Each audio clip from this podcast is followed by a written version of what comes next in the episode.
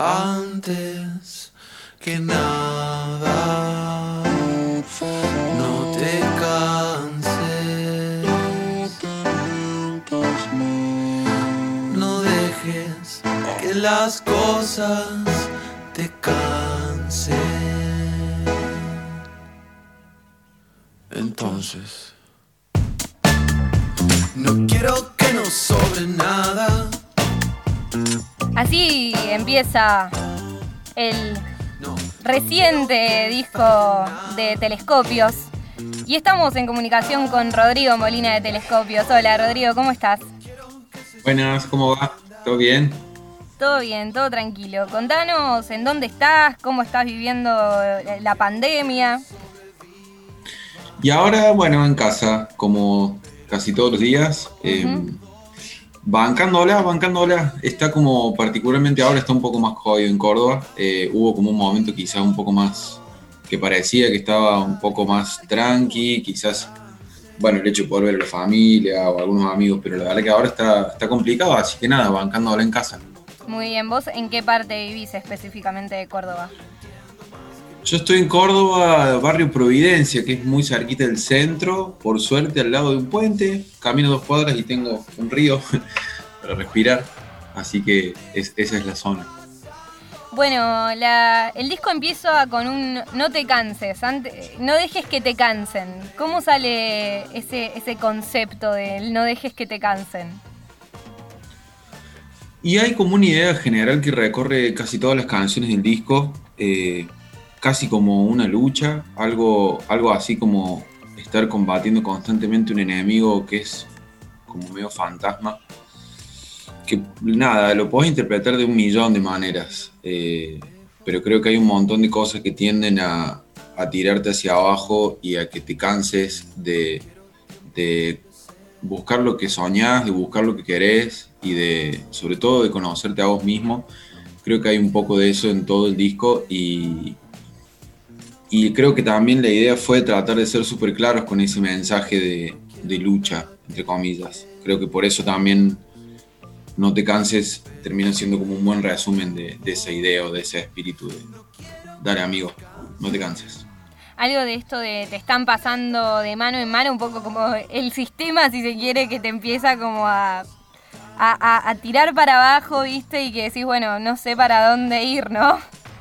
Sí, sí, tal cual. De hecho, particularmente el tema que sigue surge por ahí de un delirio místico de estar un poco enojados, eh, hablando de la meritocracia, eh, y creo que hay un poco de eso en ese tema particularmente, eh, como bueno, nada, ese enojo y ese delirio es un poco la inspiración de, esa canción que se llama Te están pasando.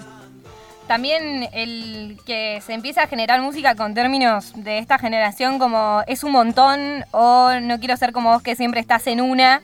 ¿Lo piensan eso que tal vez incorporan como vocabulario que, que es muy ahora?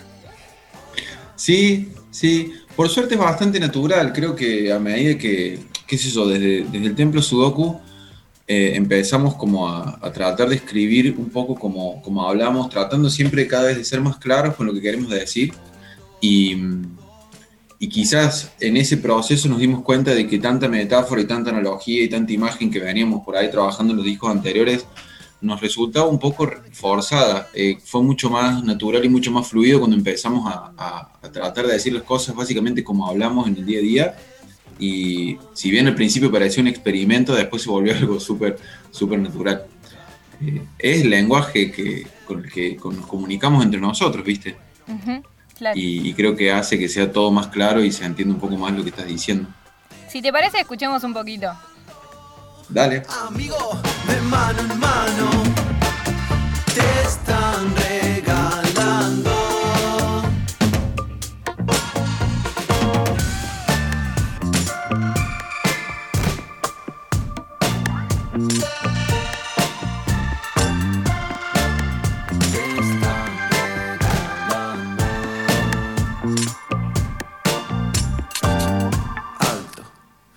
Quiero vida nueva, lejos.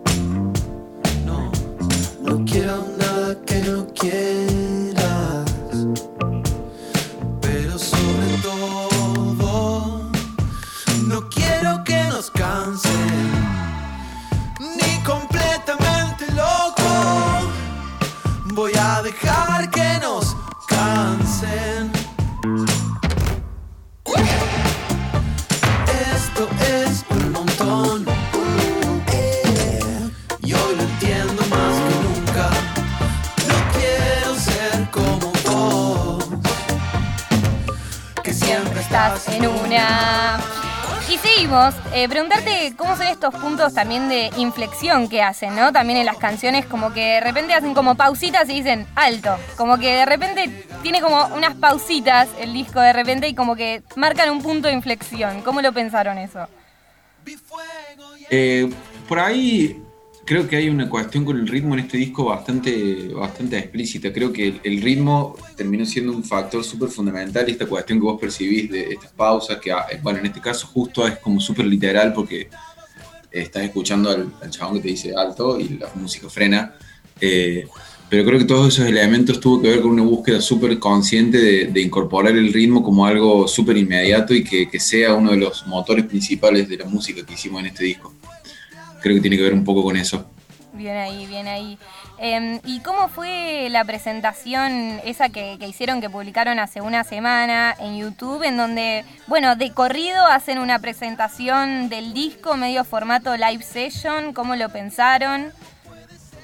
Mira, eso tuvo que ver eh, en nosotros cuando sacamos el disco allá en marzo, cuando de repente todo se puso un poco raro, eh, teníamos eh, la idea de eh, más o menos a la semana de sacar el disco estar rodando este videoclip, que era un plan un poco distinto a este, en, digamos, tenía ciertas similitudes en el hecho de que íbamos a ser nosotros los que íbamos a estar tocando, pero bueno, nada, pasó lo que pasó, se complicó, entonces, eh, bueno, durante todo ese periodo que sucedió, estuvimos ahí viendo quizás de replantearnos un poco la idea y apenas eh, se activaron algunos protocolos en algunos estudios, nos planteamos la posibilidad de hacerlo, pero obviamente eh, entramos a revisar un poco el concepto que nos habíamos planteado y de ahí surge esta idea de hacerlo, digamos, nos cayó la ficha de que no íbamos a poder presentar el disco y de que iba a pasar un montón de tiempo y teníamos muchas ganas de mostrarle a la gente este formato nuevo, que era el formato en el que íbamos a empezar a tocar este disco.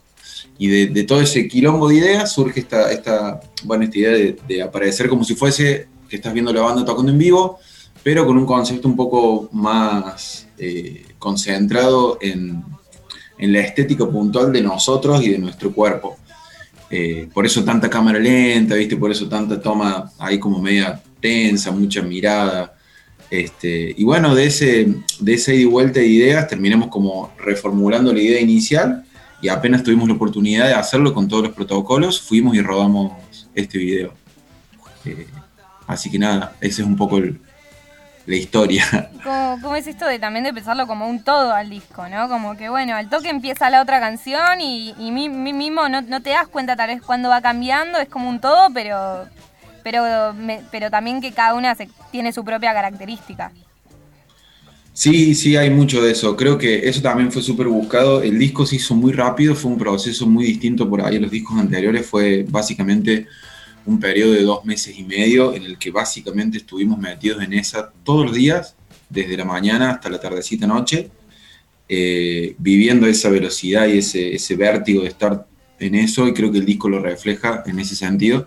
Pero también teníamos ganas de plantear esta, esta continuidad y que puedas percibir como un todo el disco. Hace poco un, una, un pibe que nos escucha tuiteó algo así como qué lindo tema dividido en 11 partes que sacaron los telescopios, una cosa así, como si el disco fuese una sola canción dividida en, en 11 pedacitos. Claro. Eh, creo, que, creo que hay mucho de eso. Eh, bueno, después sigue Muertos de Hambre, que habla de vi fuego y entré. ¿Qué, qué representa ese fuego al que, al que entran? No sé si hay un, una explicación así súper literal de lo que representa el fuego. Sí creo que la idea del fuego, la imagen del fuego nos venía dando vueltas en la cabeza de que empezamos a hacer el disco. Eh, hay también un poco de esta cuestión de, de, encontrarte con el otro y acompañarlo en la peor, ¿sí? Como eh, vi ese fuego, vi que estabas ahí, eh, vos te estabas quemando, estábamos muertos de hambre, pero yo me voy a quedar con vos. Es un poco esa la idea. Qué lindo, qué lindo. Eh, y hablando un poco de los fuegos más literales, Eh, bueno, Córdoba está pasando una situación bastante complicada con los incendios. Eh, no sé si nos puedes contar un poquito al respecto, cómo se vive. Sí, se vive con una tristeza bárbara, la verdad. Eh, eh, a veces pienso que el tema que sigue dice bomberos voluntarios perdidos en el medio del desierto, no sé. es como. Es muy triste, es muy triste porque uno no puede evitar. Hay tanta información dando vuelta y hay tantas cosas que se dicen alrededor de, este, de, esta- de estas cosas que suceden. Y, la verdad, no, no te puedo decir otra cosa que una tristeza gigante. Y bueno, nada, hay un montón de posibilidades para ayudar para quienes estén escuchando del otro lado. eh, en Instagram y en todas las redes hay teléfonos, centros donde podés llevar mercadería. Bueno, los que puedan coparse con eso, la verdad es que está buenísimo porque es súper triste, no se va a recuperar todos estos espacios y quizás no, no se puede medir el daño inmenso que, que se está haciendo. Hace Sí. poco tuve la posibilidad de ir a Calera, que es eh, donde vive familia. Nos vinieron a buscar en auto. Y mm, nada, tuve la suerte de ver un poco de cerca lo que estaba pasando. Un horror.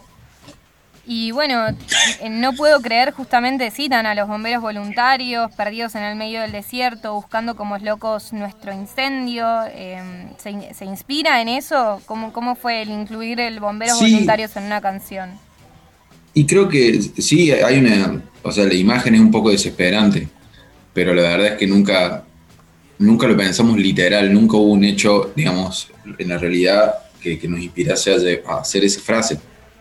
Pero ah, puesto en este contexto es súper desesperante. No, sí que Encima, lo- es como muy actual encima, como... sí, tal cual, tal cual, la verdad que sí. Muy bien, muy bien. Y en Alguien Espera, eh, ¿cómo, ¿cómo surge ese sonido ahí medio de rallador de madera? Y ese era un capricho que veníamos arrastrando hace un tiempo de tocar el güiro, básicamente. Bien. Eh, y meterlo, viste, en algunas canciones, eh, es como súper característico de Córdoba, el cuarteto tiene, es como uno de los instrumentos principales, y tiene también esta cuestión de, de marcar una clave rítmica que es muy difícil que no te produzca, no sé, ganas de bailar, Eh, pero bueno, fue un poco un experimento, viste, Eh, al fin de cuentas es un instrumento que toca patrones súper repetitivos que justamente buscan esa cuestión media, media ritual así, Sí. Y, y- bueno, nada, fue un poco experimental y de repente ver que, que quedaba bien y que le aportaba una frescura y un sonido medio inesperado, desconcertante. No es algo que te vas a esperar por ahí escuchar en esa canción, incluso Inhumano también estaba, que de repente un güiro, ¿viste? Bien, bien ahí, además esto de que, bueno, Telescopios da a bailar en muchas ocasiones, medio un poco música electrónica, de, de ponerte a bailar y de repente que hayan mezclado ahí con un, con un instrumento medio de, de cuarteto, también medio bailable, pero diferente también. Sí, sí, tal cual, sí. Sí, sí. Salió, salió bien, creo yo, quedó bien. Bueno, si te parece, escuchamos. Dale. Como un pájaro que duerme parado Fue a buscar En su otra vida lo vio todo claro Lo vio y lo aceptó mal en tu Como un pájaro que muere de viejo. Y entendió que En todos lados siempre alguien espera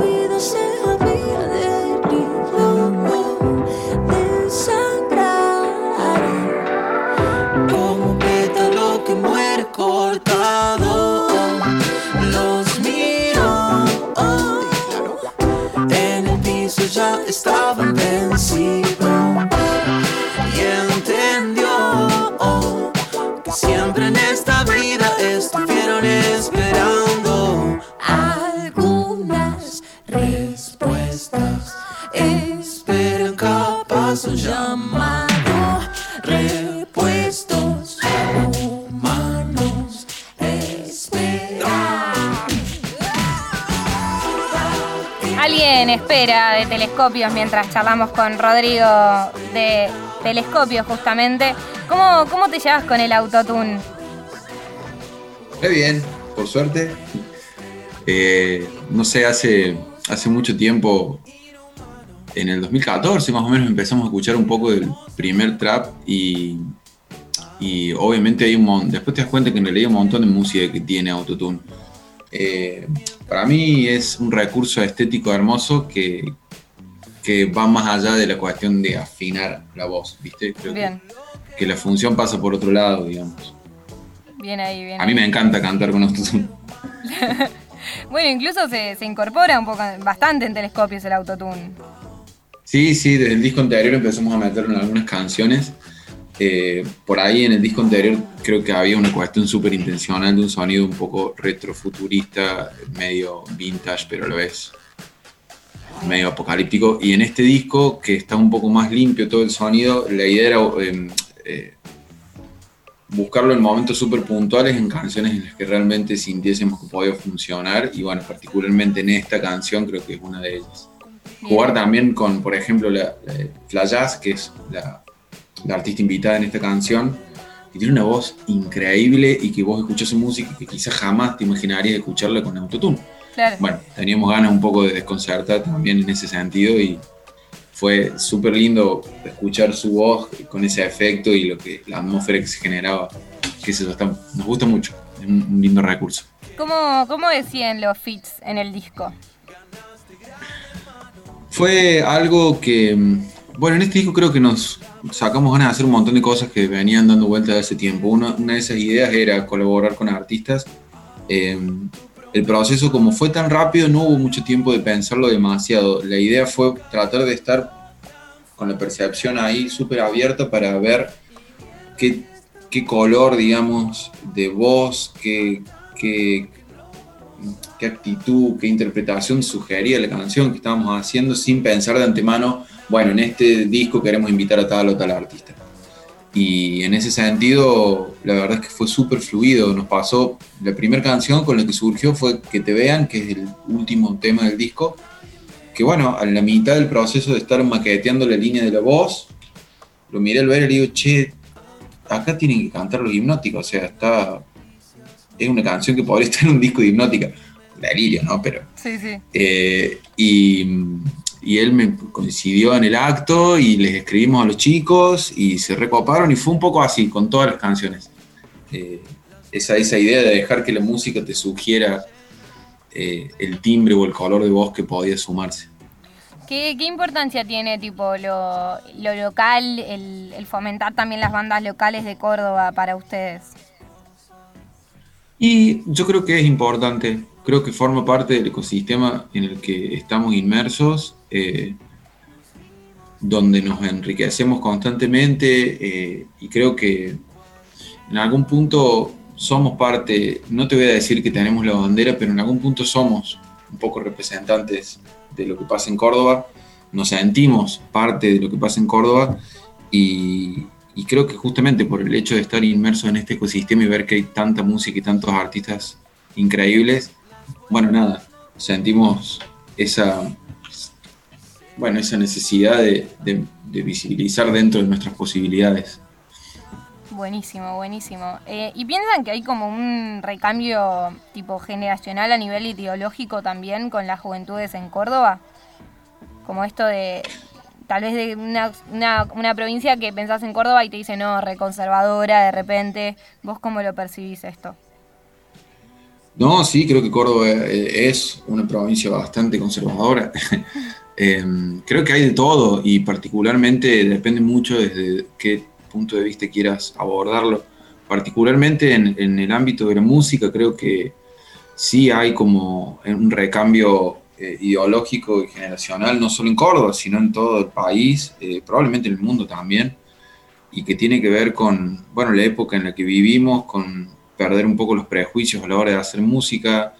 eh, Viste, qué sé yo, acá en Córdoba sí, de una es el cuarteto, una de las bueno, industrias más grandes musicales, eh, y está todo bien, es como, no sé, salirse de esa idea de, hablando puntualmente de la música, ¿no? Eh, salirse un poco de la idea de, estar atado a ciertos prejuicios que te llevan a hacer cierta música y otra no, ¿viste? Pensar que si haces rock no puedes hacer pop, si haces pop no puedes meter un guiro cuartetero en una canción, ¿viste? Como romper un poco con todo eso, creo que es parte un poco de la generación de artistas que, eh, en las que un poco estamos metidos y creo que eso está muy bueno, esa, esa, esa posibilidad de romper esos límites y de apreciar la música más allá de los prejuicios socioculturales, digamos. Zarpado, zarpado. Bueno, eh, hablando de las canciones, en Inhumano hablan de cumpliste la, misión, incluso dicen ganaste gran hermano. ¿Tiene que ver con, el reality? Totalmente, totalmente. Esa es una canción bastante irónica. Creo que hay una carga irónica así muy fuerte en todas las frases. Eh, como un poco mufándose de todas esas imágenes pero al mismo tiempo siendo parte de eso, digamos. Eh, la realidad últimamente es tan parecida a un reality a veces que, que no es que le estamos hablando necesariamente a otra persona, sino también un poco a nosotros mismos. Y, y, a veces en ese proceso se pierde mucho la sensibilidad. Creo que un poco el concepto de la canción tiene que ver un poco con eso también. Con volvernos inhumanos en vez de humanos. Si te parece, escuchamos un poquito de inhumano. Dale.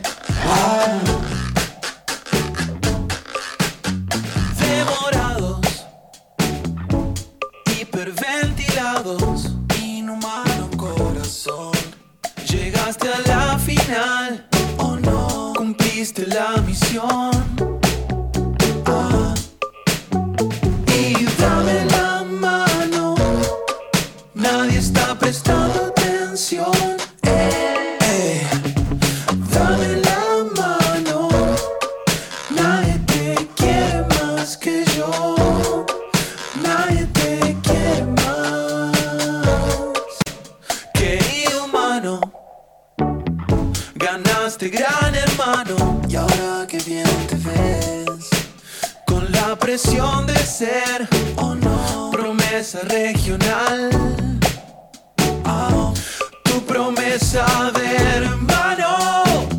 Inhumano de Telescopios mientras charlamos con Rodrigo de Telescopios.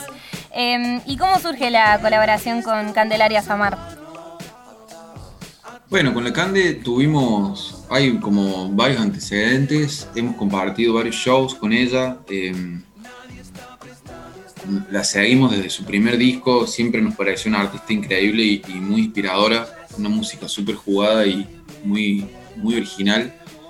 Em, y bueno, la verdad es que no te voy a decir que habíamos pensado puntualmente en colaborar con ella desde el primer día en que empezamos a escuchar su música. Pero bueno, a medida que fue pasando el tiempo, compartir algunos shows, charlar con ella y estar súper copados con lo que hacía en este disco, como, se, como veníamos ya embalados en esa, fue el último tema en el que invitamos, le invitamos a, colaborar. Y de hecho, porque fue el último tema que terminamos de escribir. Y, y bueno, fue un poco por eso, por esa amistad que se había generado y por, por, por, disfrutar mucho de, de, de ella como artista. Eh, terminamos esa canción, eh, le probamos una octava arriba en un registro súper agudo y automáticamente le mandamos un mensaje y le mandamos la canción. muy bien, muy bien. ¿Y con los remix? Un poco, un poco por esa amistad, viste, de, compartir escenario, charlas, camarines y esas cosas. De una. ¿Y, los remix que salieron hace poco, cómo, cómo surgen? ¿No, ¿Me estás escuchando o no? Creo que tenés, creo que tenés muteado el mic. ¿O me, sale como.? Mm, no, creo que. Pero ahí te escucho. Ah, perfecto. Perfecto, ahí estamos, ahí estamos. Preguntarte por los remix que salieron. Bien. Eh, bueno, ese, ese proyecto en realidad surgió un poco de rebote, te diría, a principios de año, cuando todavía no había salido el disco, le hicimos escuchar el disco a algunas personas, algo que siempre sucede. Y una de esas personas que es Cruz, un amigo de Buenos Aires que tiene un proyecto que se llama Pomes Internacional, eh, un capo del audio y de la música. Eh, cuando escuchó el disco nos dijo, che, pásenme las pistas que les hago un remix. Bueno, dale. Y se las pasamos. Y fue re loco porque cuando él nos tiró esa idea, de repente dijimos, che, y si de repente hacemos un disco de remixes, ¿por qué no? El, el disco tiene un montón de elementos rítmicos, se presta para hacer lo que vos quieras. Eh, y a partir de ese agite de él, como que quedó la idea dando vueltas. No la, no la pensábamos hacer, la verdad que tan pronto, eh, porque los planes en febrero eran totalmente diferentes. Ujú. Pero, pero bueno, a la en mitad de la cuarentena, cuando, cuando estábamos componiendo un poco de música nueva y Cruz nos mandó ese remix que él había hecho, dijimos, che, em, ha- ha- hagamos de esto como un proyecto más ambicioso y a partir de ahí empezamos nosotros a escribirle un montón de músicos amigos, Valdés, los Revelan, los chicos de, de Arfac y un montón más que van a quedar para un volumen 2 que va a salir, calculo yo, eh, a finales de octubre, principios de noviembre porque de repente pasó eso, de tener una o dos versiones, de repente hay, no sé, como 10 remixes del disco. Y Buenísimo. Y bueno, se viene otro. de- se, de vienen, lado. se vienen otros remix entonces. sí, sí, va a salir un volumen 2, tal cual. Eh, todavía no, no tenemos la fecha definida porque estamos recibiendo todavía algunos, algunas versiones de, de los productores, pero, pero calculo que más o menos, no me quiero, no quiero quemar una fecha en vano, pero calculo que finales de octubre, principios de noviembre puede llegar a- podemos llegar a estar publicando ese volumen 2. Buenísimo. Eh, bueno, ahora está sonando Hypers Haters. ¿Cómo surge esta canción ahí con la colaboración de Goyo? Bueno, Goyo también es un amigo, eh, no sé, eh, con Banda Los Chinos nos conocimos cuando nosotros editamos el Templo Sudoku, que ellos vinieron a Córdoba a tocar a Bella Epoch, se quedaron todo el fin en la casa del Bernie, no sé, hay una amistad de varios años ya, eh, admiración mutua de, la música, y, y siempre había estado dando vueltas ellos a nosotros, nosotros a ellos. eh, y particularmente en esta canción, que fue la segunda canción que salió de este disco, eh, nada, nos pareció súper interesante imaginarnos la voz de él en un registro por ahí un poco más grave, él suele cantar un poco más agudo, pero al mismo tiempo tiene un, un timbre de voz y un color que si lo imposta y se pone serio, nos parecía como jugar un poco con esa, con esa idea súper interesante, así que nada, eh, en medio de- del proceso de composición le mandamos la canción y el loco se recopó y en vez de grabarla allá, se vino acá, tuvo un fin de y bueno, nada. De, de paso, un partidito de fútbol, unos mates y grabamos la canción. Buenísimo, buenísimo. Y respecto a la temática, esto de los hypers haters, ¿no? ¿Tiene que ver un poco ahí con, con internet y los personajes tal vez? ¿O, o- o es, o estoy flasheando yo esa? No, sí, sí, creo que, creo que es por ahí, es bastante literal, de hecho, ¿viste? Y es como un romance, como una relación medio de amor-odio, como que se necesitan. Eh, fue un poco de esa idea que surgió el concepto este. de- no sé si existía la palabra hy- hypers, capaz que sí. Eh, yo hype ya la había escuchado, pero hypers fue como, Crearon la palabra hyper, se podría decir. claro, como el, el contrario a- al hater, ¿viste? Eh, pero creo que es como describir un poco irónicamente ese romance en el que se juntan a comer los dos y se, nada, se odian pero se necesitan. Muy bien, escuchamos un poquito entonces. El sueño les da, el hambre les va a quitar. Las ganas de vivir sus estilos de vida. Siempre ocupados, tan preparados nos van a comprar.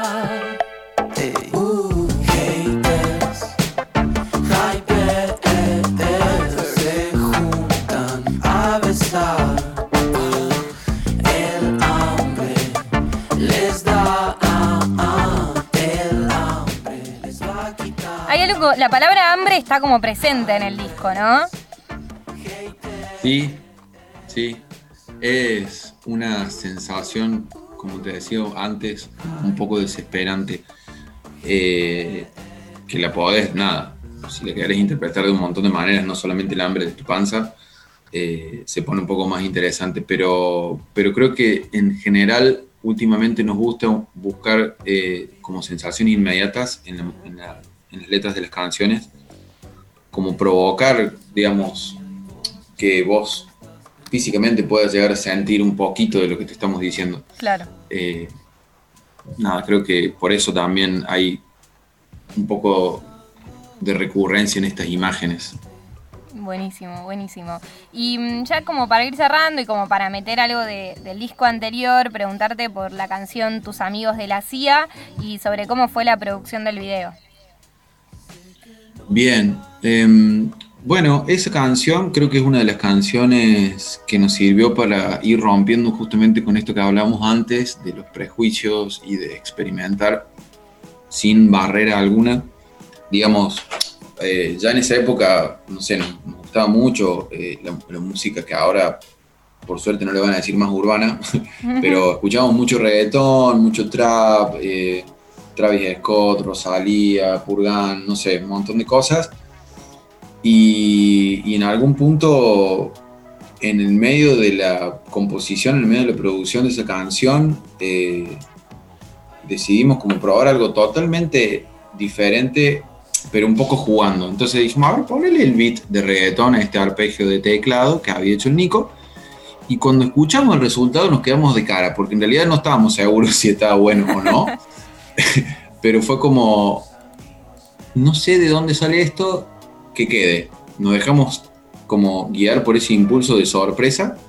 Y la verdad es que el resultado terminó siendo súper divertido, porque terminó siendo eso, como una canción medio pop, medio psicodélica, pero con ese espíritu medio dembow.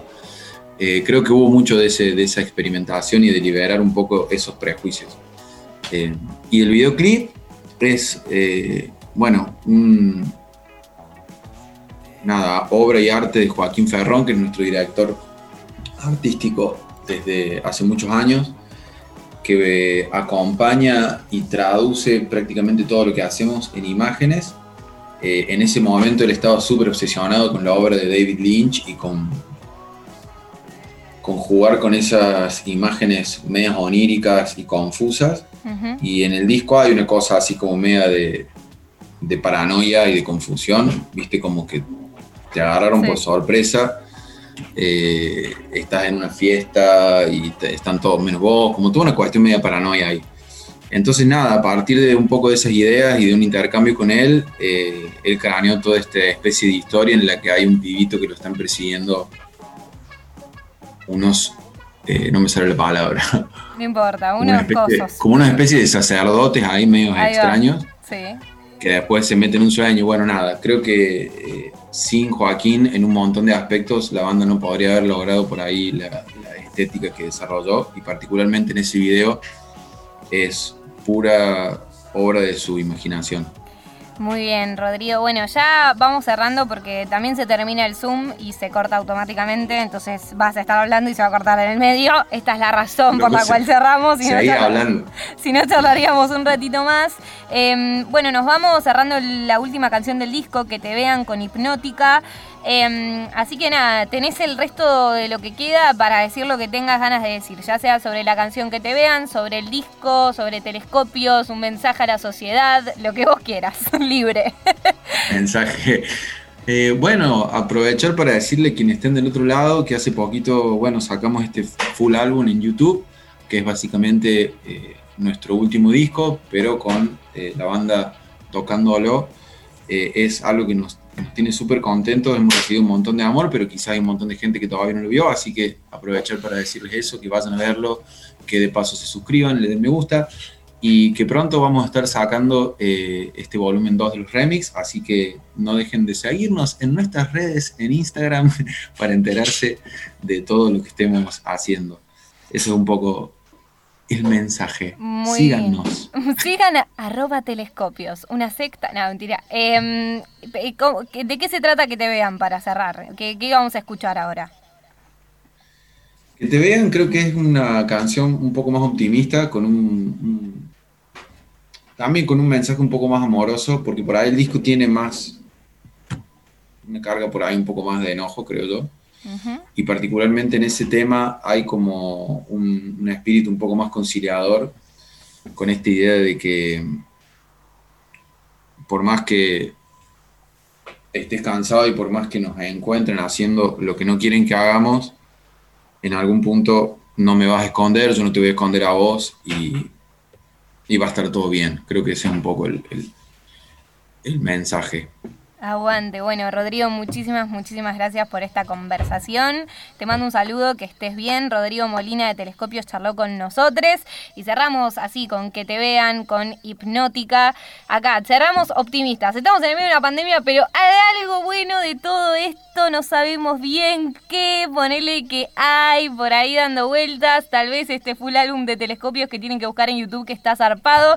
Así que muchas gracias, Rodrigo, por esta comunicación. Y seguimos en A Ustedes. en FM Octubre cerramos con Que te vean de telescopios con hipnótica.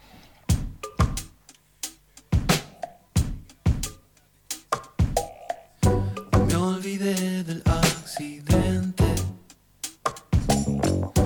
Esto me hizo el día y vos ya no estás pendiente de lo que pueda pasarnos si nos atrapan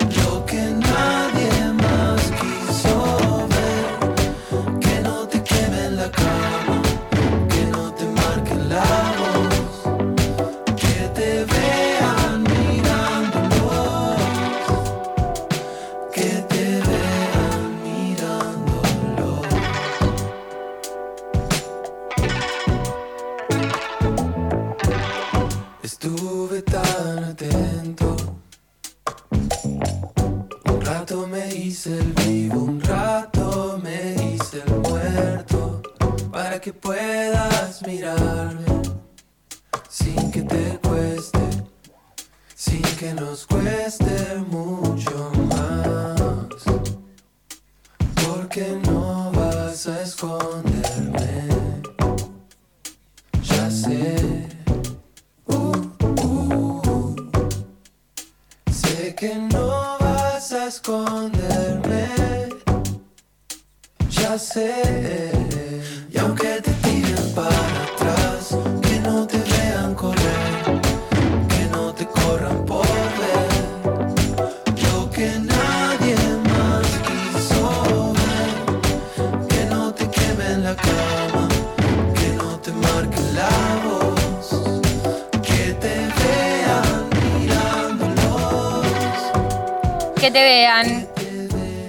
Telescopios con hipnótica.